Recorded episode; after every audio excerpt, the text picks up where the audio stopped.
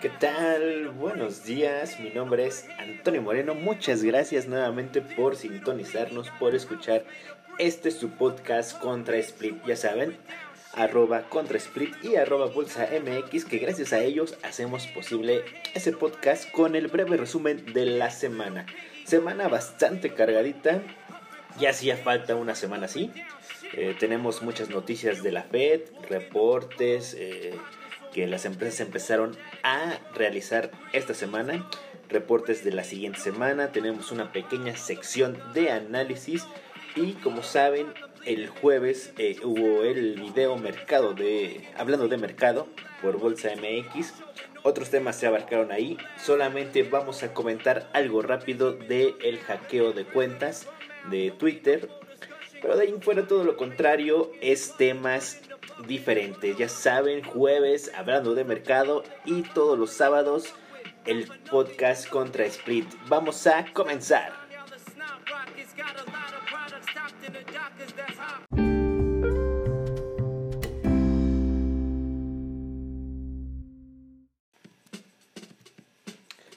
Los principales índices accionarios en Estados Unidos concluyeron el día en terreno mixto, luego de que el país rompiera su récord de contagios diarios por COVID-19.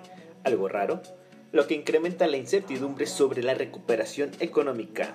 Eh, las semanas anteriores veíamos casos eh, nuevamente de récord de contagios y el mercado parecía que no hacía caso. De hecho, el Nasdaq 100 seguía haciendo máximos algo que esta semana se cortó eh, por el, el récord de contagios, pero porque esta semana sí hacen caso y las semanas no, las semanas anteriores no. En cifras económicas, en Estados Unidos se publicó el dato preliminar de la confianza de la Universidad de Michigan de julio, que se ubicó en 73.2 unidades contra 79 esperadas por el consenso.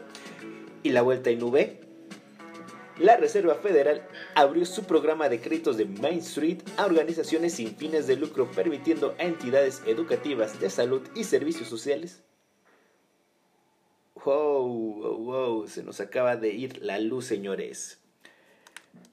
Son cosas que pasan cuando lo hacemos en vivo. Vamos a una pequeña pausa y ahorita reanudamos el resumen. Bueno, ya estamos de vuelta y después de ese corte de suministro de la luz, ya hace falta pagarla, por cierto, yo creo que por eso me la estaban cortando. Vamos a continuar con el reporte de mercado que estábamos realizando antes de este incidente y es que son cosas que pasan cuando se hace en vivo el programa y sin cortes, lo más importante.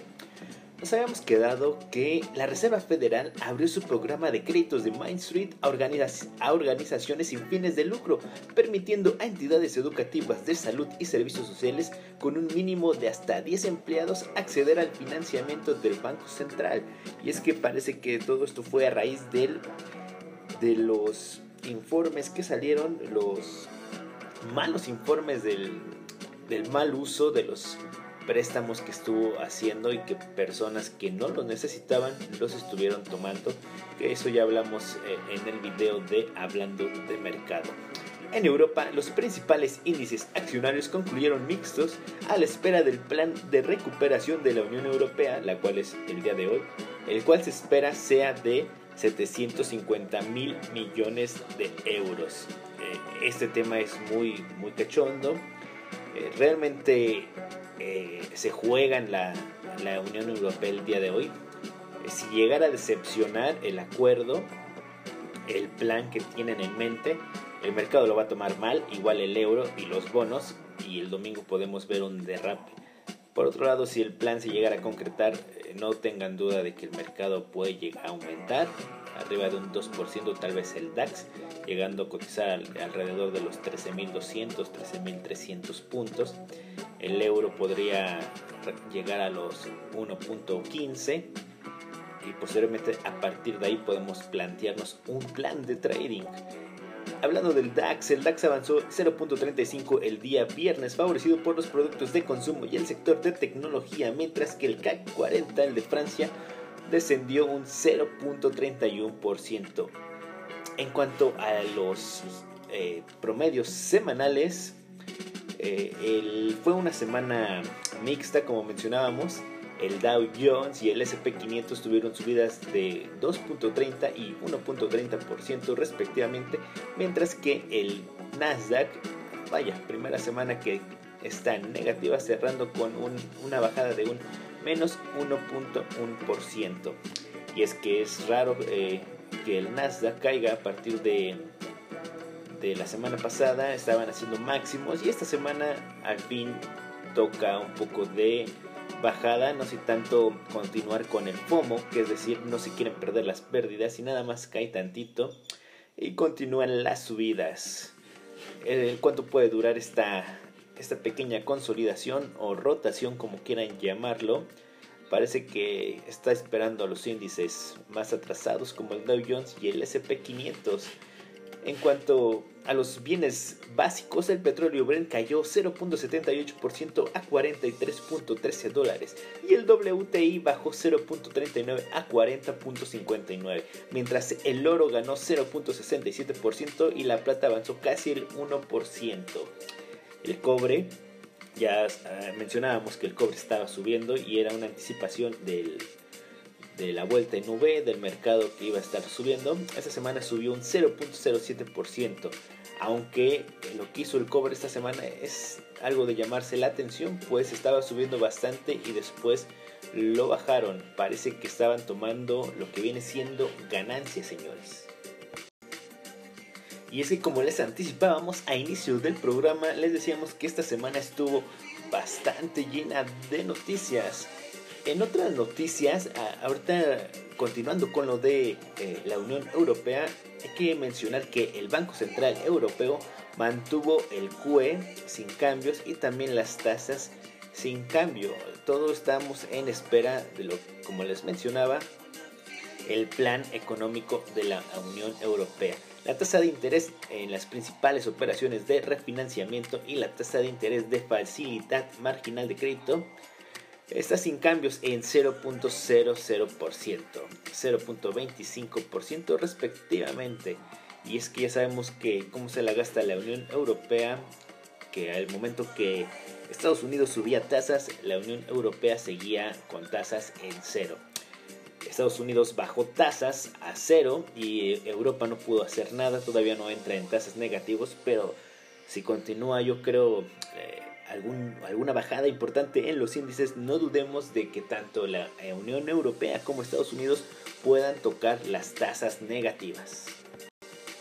Atención importante en lo que viene siendo el Dow Jones de transporte subiendo el 1.11%, así como el SP500 de igual ponderación que es el RSP o el Value, que es el índice compuesto de línea de valor en base a geométricos. Este que nos dice que esta semana fue una subida sana, todos subieron, todos los o la mayoría de acciones tuvieron un rendimiento positivo. Como les comentaba, parece que el Nasdaq los está esperando, retrocediendo un poco las subidas enormes que ha tenido, mientras los otros índices están subiendo un poco. Y es que parece que eh, el optimismo de vacunas que suele decir el gobierno de Estados Unidos parece que está teniendo efectos positivos, pero realmente pues no hay nada, señores. No tenemos ninguna vacuna y todo parece ficticio. Me recuerda mucho al acuerdo comercial y el optimismo que hubo el año pasado.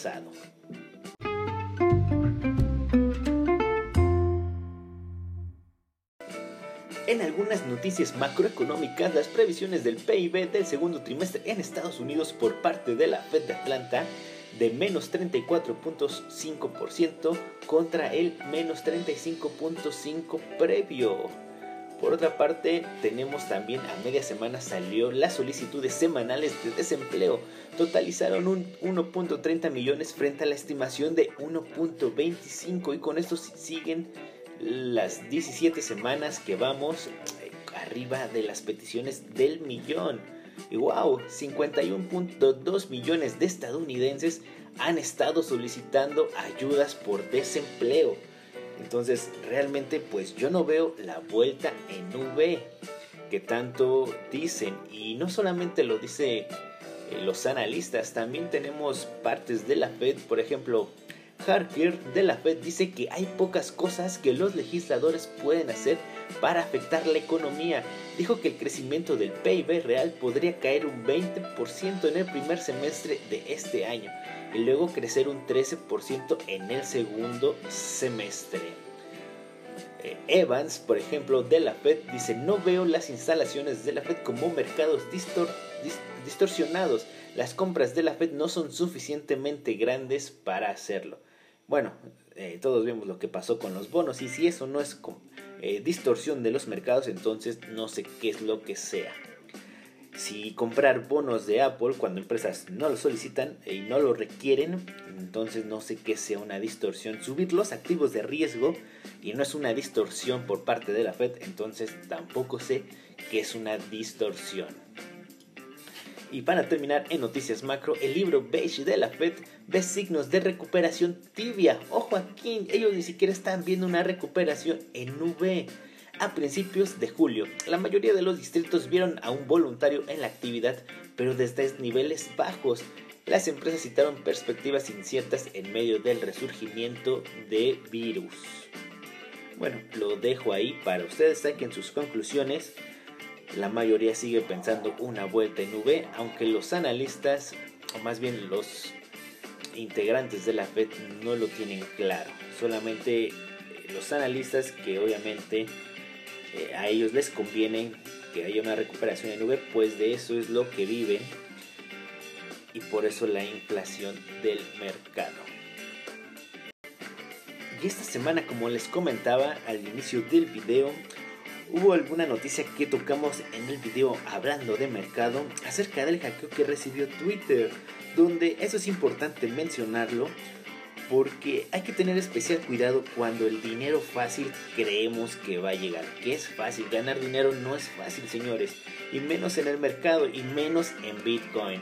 Lo que pasó es de que algunos hackers dicen que hubo ingeniería social hacia algún empleado de Twitter, otras eh, eh, conspiraciones dicen que le pagaron a un empleado de Twitter para poder ingresar a la plataforma de eh, los permisos de administrador y de ahí eh, dirigirse a las cuentas importantes como Elon Musk, Barack Obama, bueno, infinidad de personas eh, con grandísimos este, seguidores.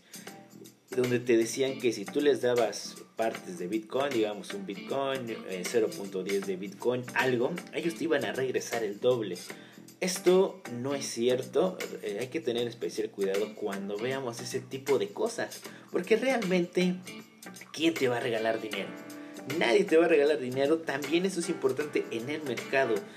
Las ganancias fáciles es lo peor que pueda haber, señores. Entonces hay que tener mucho cuidado. Por ejemplo, Moderna, estamos viendo que Moderna está subiendo y subiendo y subiendo, cuando ni siquiera tenemos una vacuna real. Cuando pase esto, hay que tener mucho cuidado. Sí, podemos seguir la tendencia, señores, y después podemos salirnos, pero el problema va a ser si nos salimos a tiempo. En cuanto a los reportes trimestrales, yo creo que el más sobresaliente fue Netflix, o al menos el que tuvo más eh, más los reflectores porque las acciones de Netflix cayeron bruscamente el jueves después de faltar las estimaciones de ganancias de los analistas en 22 centavos. Y es que una vez que salió el reporte fueron resultados mixtos de este segundo trimestre, con ganancias muy por debajo de las expectativas, mientras que eso sí, los ingresos superaron las estimaciones. La orientación que da la empresa para las adiciones de suscriptores del tercer trimestre también están muy por debajo de las expectativas de los analistas. Por ejemplo, la compañía reportó ganancias del segundo trimestre de 1.59 por acciones sobre ingresos de 6.14 mil millones.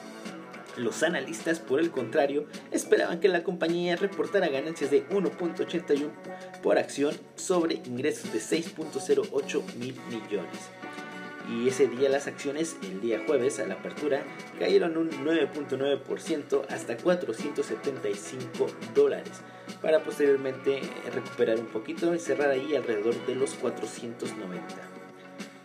Yo realmente esperaba que este reporte saliera bien,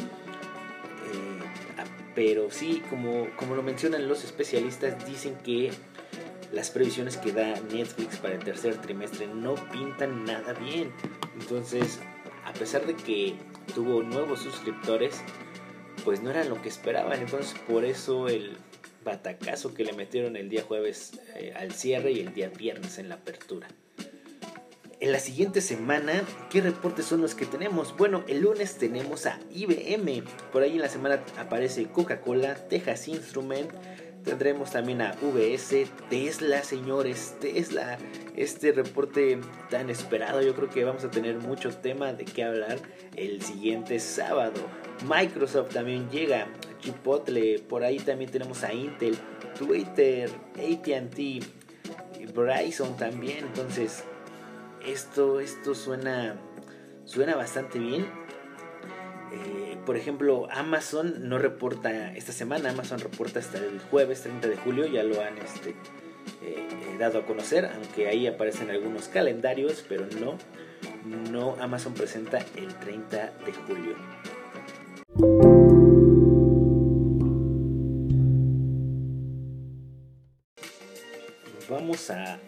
Analizar un poquito eh, toda la intervención que ha tenido, eh, intervención corporativa que ha tenido la FED cuando se la pasa estimulando la economía, comprando bonos y realmente se encuentra en un callejón sin salida, señores.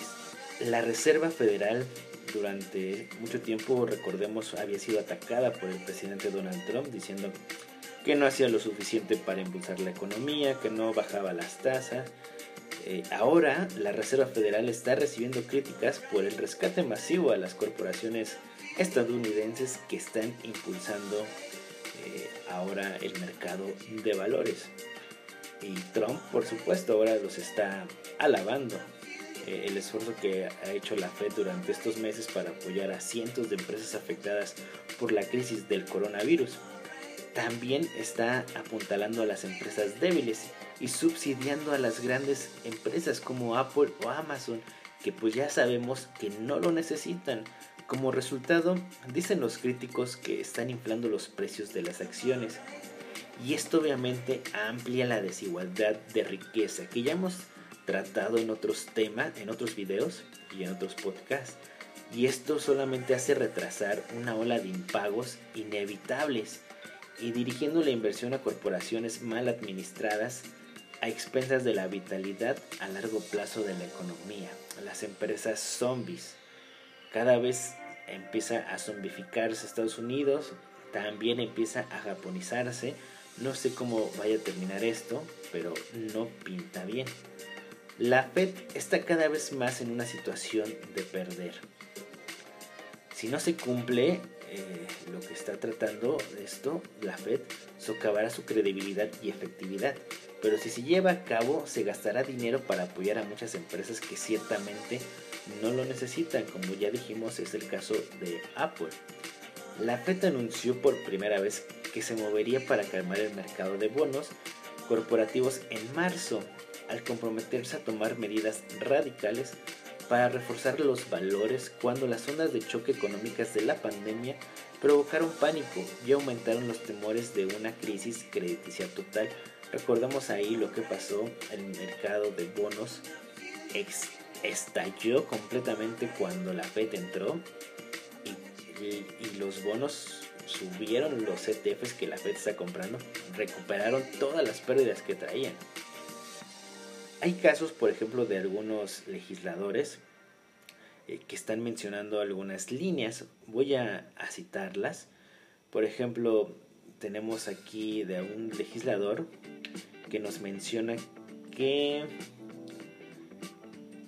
primero elogian a la Fed por su acción rápida y se movieron para aprobar su propio plan récord de rescate financiado por los contribuyentes incluido el dinero para, apoyar los esfuerzos del Banco Central.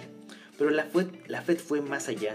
Un par de meses después, cuando por primera vez comenzó a comprar directamente deuda de compañías solventes en el mercado abierto, además de inversiones indirectas en otras empresas cuyos bonos más riesgosos tienen calificaciones eh, de bonos basura, eso reforzó el efecto psicológico de su presencia en los mercados de los bonos, lo que mantiene bajas la tasa de interés y abre el apetito a los inversores por una deuda corporativa aún mayor.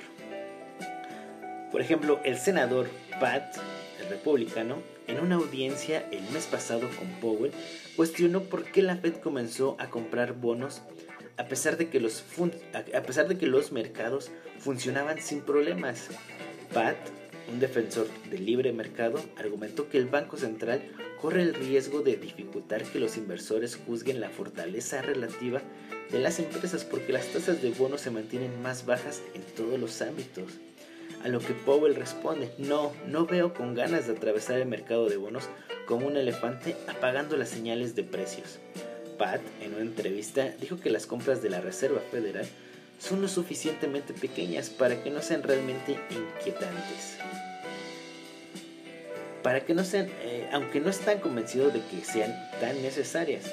La Reserva Federal tenía aproximadamente 9.4 mil millones en bonos corporativos y fondos cotizados al 30 de junio, una caída en un mercado multimillonario.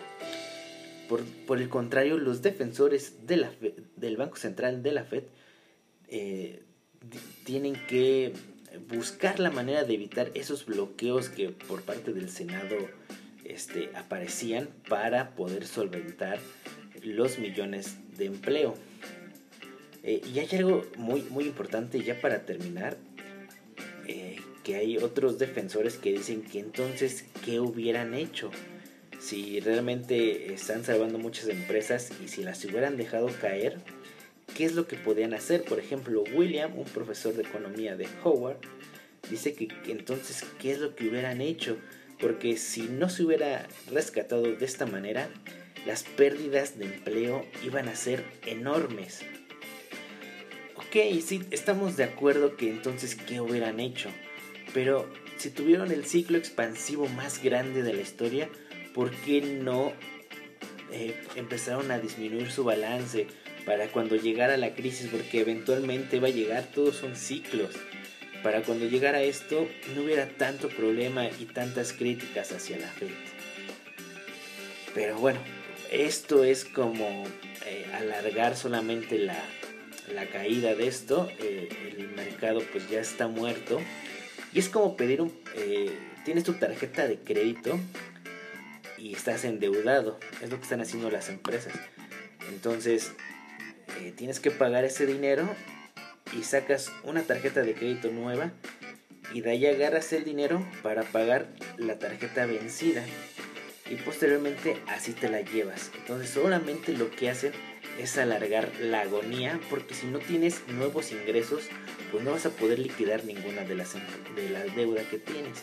Así las empresas, las empresas están sacando nuevamente deudas, las están rescatando, pero si son empresas zombies que no generan ingresos, solamente se va a alargar la hora de su muerte.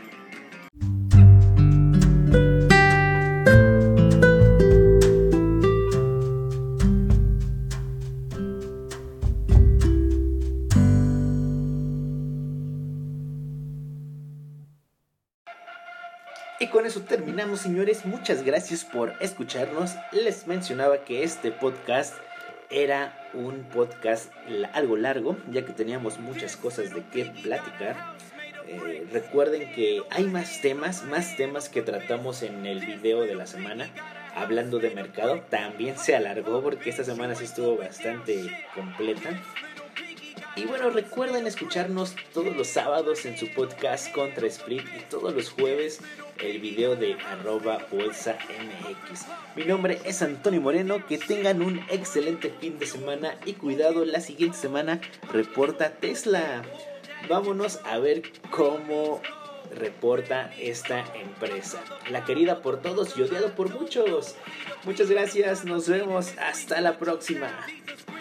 Stop him pleading this team with the too loud. Money talk if you show